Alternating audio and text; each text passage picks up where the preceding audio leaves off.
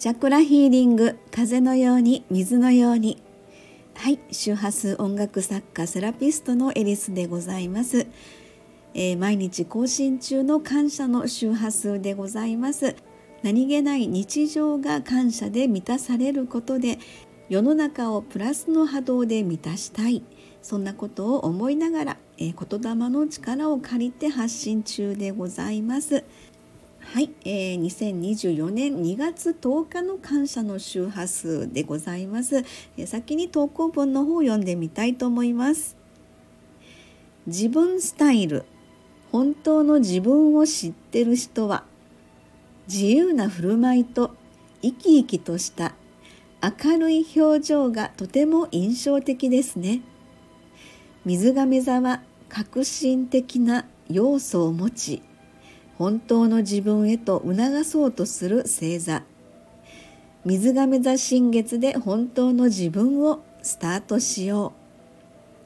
はい、えー、昨日2月10日は水亀座新月ということでですね、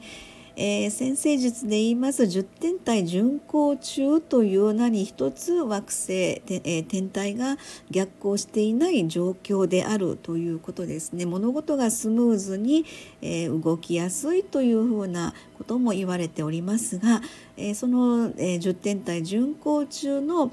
に入って初めてのえー、水亀座新月という、えー、昨日2月10日でございました。えー、これもですねやっぱりあの2024年の特徴というのか、え風の時代が定着すると言われております。今年のですねすごくなんかこう特徴が、え面白いぐらいになんか言い表されてるなというねえー、まあ、宇宙に感情はありませんのでその辺は本当にこうリズムというんでしょうかね、えー、何かそういったところで、えー、10点体巡行中入って、まあ、すぐの、え今回水亀座新月ということだったんですね。え水亀座のやっぱり大きな特徴というのはですね革新的というんでしょうか。えやっぱりこう本当の自分っていうところに対してえー、何か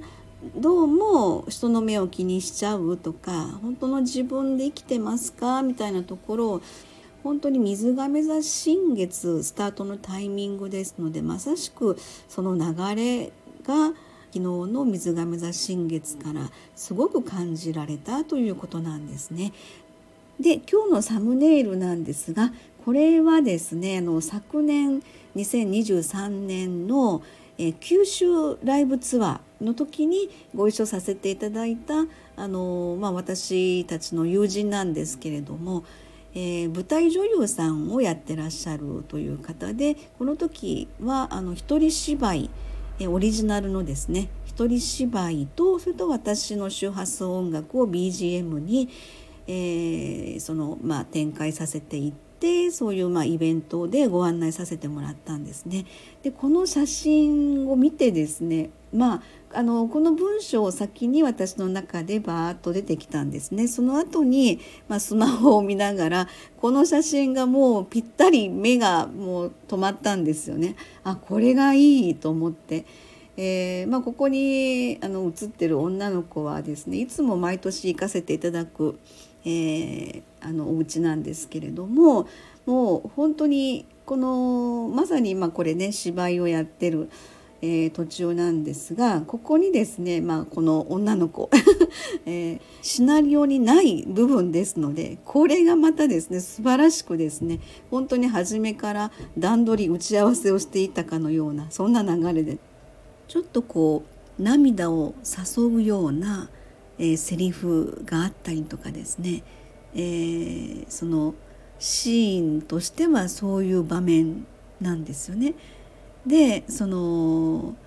まあ彼女がお芝居の中でのこう涙を流すというような、まあ、悲しい場面に対してこの女の子が本当に泣いてると思ってぬいぐるみをたくさん、まあ、自分のお部屋からですねぬいぐるみをたくさん持ってきて、えー、この友人の周りにいっぱいぬいぐるみを置いてでなんかまあほのぼのとあったかいというのか。でまああの後から聞いたらいろいろどうしようかと思ったみたいなことは本当に言ってたんだけれどももうね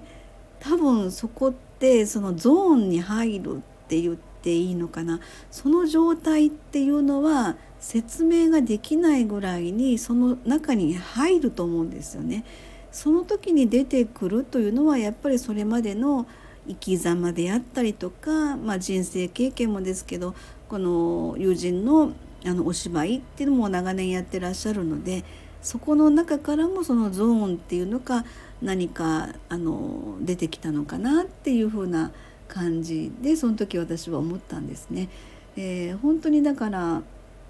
うんたまたま昨日がその水亀座の新月ということでちょっとそれにかぶってですねえー、本当水亀座の革新的な要素っていうことに対して、えー、本来の自分っていうところをですね、えー、何かそのこれからというのか、まあ、自分が、まあ、風の時代っていうのは今水亀座時代っていうふうに言われてますのでそれの本当にあの風の時代のスタートのきっかけというふうなイメージにもちょっとつながったわけですよね。はいそんなところでえ今日は水亀座新月のご案内ということで感謝の周波数でございましたありがとうございます